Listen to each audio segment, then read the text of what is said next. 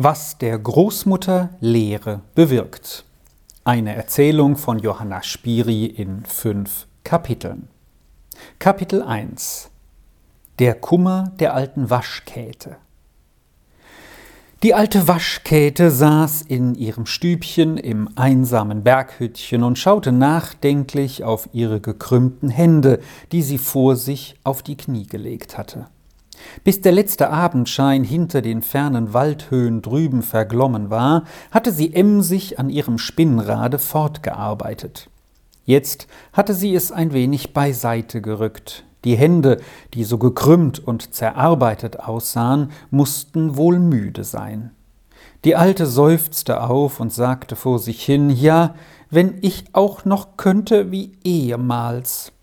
Sie meinte wohl arbeiten, denn das hatte sie ihr Leben lang tapfer getan und viel ausgerichtet. Nun war sie alt geworden, und die ehemals so rüstige und unermüdliche Waschfrau konnte gar nichts mehr tun als ein wenig spinnen, und das trug so wenig ein. Dennoch hatte sie sich schon seit ein paar Jahren auf diese Weise durchgebracht und noch dazu ihr Enkelkind erhalten, das bei ihr lebte und noch nicht viel verdienen konnte. Es hatte zwar auch seine kleinen Einnahmen, denn es war ein flinkes und anstelliges Kind. Heute erfüllte die Großmutter aber noch ein besonderer Kummer, der ihr schon seit dem frühen Morgen das Herz schwer gemacht hatte. Ihr Enkelkind, die fröhliche Trini, die sie von klein auf erzogen hatte, war in ihr zwölftes Jahr eingetreten. Sie sollte im Frühling aus der Schule entlassen werden und dann in einen Dienst gehen.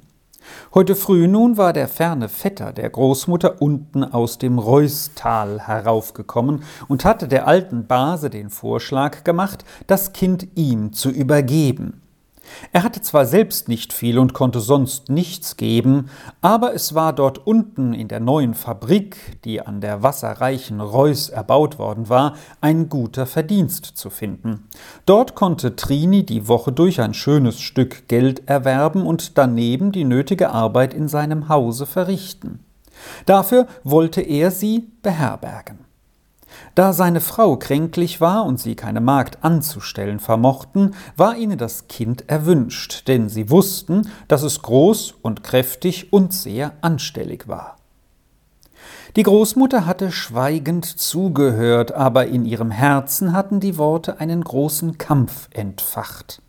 Der Vetter wünschte auch, dass das Kind schon im Herbst herunterkomme, das Schuljahr könne schon um die Hälfte gekürzt werden. Es wisse genug und könne dann gleich etwas verdienen, und seine Frau hätte es im Winter besonders nötig. Die Großmutter hatte noch immer nichts gesagt. Jetzt, als der Vetter drängte und gleich das Ja-Wort haben wollte, sagte sie, er müsse ihr ein wenig Zeit lassen. Vor dem Herbst eile es ja nicht mit dem Entschluss.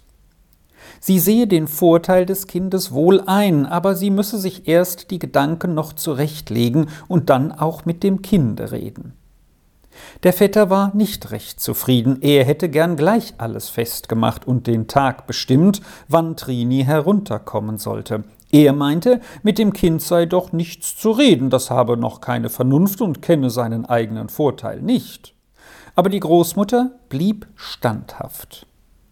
Gegen den Herbst möge er noch einmal kommen, dann solle er bestimmte Antwort haben. Wenn es so beschlossen sei, so könne er dann das Kind gleich selbst mitnehmen, für den Augenblick könne sie nichts weiteres sagen. Dabei blieb sie. Der Vetter sah, dass da weiter nichts zu machen war, er ermahnte die alte Base nochmals, des Kindes Vorteil nicht außer Acht zu lassen. Es sei ja doch auch ihr eigener Vorteil, wenn das Kind etwas verdiene und sie nachher auch unterstützen könne. Dann ging er. Schon den ganzen Tag während der Arbeit waren des Vetters Worte der Großmutter nachgegangen, aber sie hatte noch nicht Zeit gehabt, sie so recht zu überdenken. Jetzt in der Dämmerung sann sie der Sache Schritt für Schritt nach, und sie musste ein paar Mal tief aufseufzen. Der Vetter hatte recht. Es war ein großer Vorteil für das Kind, dass es in sein Haus eintreten konnte, um von da aus in der Fabrik einen sicheren Verdienst zu finden. Sie wusste selbst keinen vorteilhafteren Weg für das Kind, sie wusste eigentlich gar keinen. Ringsherum waren nur kleine Gütchen, die die Leute alle selbst bebauten. Sie hatten dabei an ihren eigenen Kindern Hilfe genug. Wer eine Magd anstellte, wie es unten im Pfarrhause oder im Amtshause oder in dem neuen Wirtshause die Frauen taten, der nahm ältere Mädchen, kräftige, fertige Personen, die Küche und Garten zu regieren wussten. Auch die Goldäpfelbäuerin auf dem großen, obstreichen Hof hatte immer eine Magd, aber auch eine große, starke, die ihr in allem helfen konnte, und auch eine solche konnte nie lange bei der Bäuerin bleiben. Wenn ihr also nicht einmal eine erwachsene Person die Arbeit recht machen konnte, was wäre dann ein Kind für sie, wie die Trini noch war? Dass das Kind aber auf das Frühjahr, wenn es aus der Schule entlassen wurde, eine Arbeit suchen musste, das sah die Großmutter wohl ein. Seit sie nicht mehr wie früher überall hin als Wäscherin auf die Arbeit gehen konnte, sondern nur mühsam mit ihren gekrümmten Fingern ihr wohlfeiles Gespinst zu Wege brachte, konnte sie nur noch knapp sich und das Kind erhalten, und mit jedem Tage konnte es schwerer für sie werden. Und doch, sich von dem Kinde trennen, das kam der Großmutter als das Allerschwerste vor, das sie erleben konnte. Und würde auch die neue Aufgabe für das junge Kind nicht zu schwer sein? Die Alte wusste wohl, wie es bei dem Vetter war. Er selbst hatte eine rohe und unfreundliche Art und war meistens unwirsch, dass seine Frau immer halb krank und dadurch auch nicht gut gelaunt war. Sie saß meistens freudlos in ihrer Ofenecke und sagte kein Wort. Nun war es wohl so schlimm mit ihr geworden, dass der Mann daran denken musste, eine Hilfe ins Haus zu holen. Da hätte dann das Kind die Geschäfte im Hause alle allein zu besorgen und dann erst zur Arbeit in die Fabrik zu gehen, wenn etwas verdient werden sollte. War nun für all diese Arbeit das Kind nicht noch zu jung? Und würde es ihm nicht gar zu schwer fallen, von der Großmutter weg, die es so lieb hatte, in ein ganz fremdes Haus weit fortzukommen und zur überschweren Arbeit nie ein Wort der Liebe und des Trostes zu hören? Das war ihr liebes Trineli nicht gewohnt. Der Großmutter trat jener Tag vor Augen, da es ihr ins Haus gebracht worden war, ein kleines, hilfloses Ding, das niemand brauchen konnte und das niemand hüten wollte. Damals hatte sie noch rüstige Hände und gute Kräfte, und wenn sie auch früh und spät tätig sein musste, sie tat es gern. Die Waschkäte hatte drei Kinder gehabt, zwei Söhne und eine Tochter. Ihr Mann war an einem hitzigen Fieber gestorben, als die Kinder alle drei noch ganz klein waren. Da hatte die Käthe zu arbeiten, so viel sie nur vermochte, dass die Kleinen immer bekleidet blieben und keinen Mangel litten. Tag und Nacht war sie an der Arbeit, und jedermann ringsum rief sie zur Hilfe bei den großen Wäschen. Denn man wusste wohl, keiner arbeitete so gut wie die Käthe, die wegen dieser Tätigkeit überall nur die Waschkäthe hieß. Als ihre Söhne groß waren, bekamen sie Lust, in die Ferne zu wandern. Sie gingen miteinander nach Amerika. Die Tochter verheiratete sich und zog ins Tal hinab. Aber nicht viel mehr als ein Jahr nachher starb sie plötzlich ganz jung. Das betrübte ihren Mann so sehr, dass er es daheim nicht mehr aushalten konnte. Er brachte das kleine Trineli zur Großmutter hinauf und sagte Da, Mutter, nehmt ihr das Kind, ich weiß nichts damit zu machen. Ich muss fort, es leidet mich hier nicht mehr.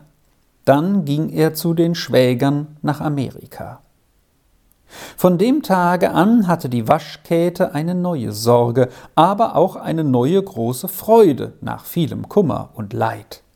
Das kleine Trineli entwickelte sich schnell und vergalt der guten Großmutter ihre Mühe und Arbeit mit einer ungewöhnlichen Liebe und Anhänglichkeit und auch mit vielerlei Kurzweil.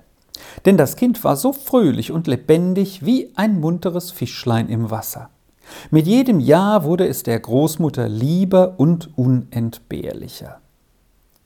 Alle diese vergangenen Tage stiegen nun in der Dämmerung vor der alten Waschkäte auf, und der Gedanke, das Kind so weit und vielleicht für alle Zeit von sich zu lassen, machte ihr das Herz immer schwerer. Aber sie kannte einen Tröster, der ihr schon durch manche Trübsal geholfen und auch manches Leid in einen Trost für sie verwandelt hatte. Den wollte sie doch nicht vergessen. Lieber also die schweren Gedanken in ihrem Innern hin und her zu wälzen, wollte sie jetzt die ganze Sache dem lieben Gott übergeben. Musste es sein und musste dieses Leid der Trennung über sie ergehen, so hatte doch der liebe Gott seine Hand dabei. Es konnte ja alles zum Besten des Kindes so geordnet sein, und sein Wohl ging ihr noch über das eigene. Als die Großmutter in ihrem Sinnen so weit gekommen war, faltete sie still die Hände und sagte andächtig vor sich hin Darum, meine Seele, sei du still, zu Gott, wie sich's gebühret, wenn er dich so, wie er es will und nicht wie du willst, führet. Kommt dann zum Ziel der dunkle Lauf, tust du den Mund mit Freuden auf, zu loben und zu danken.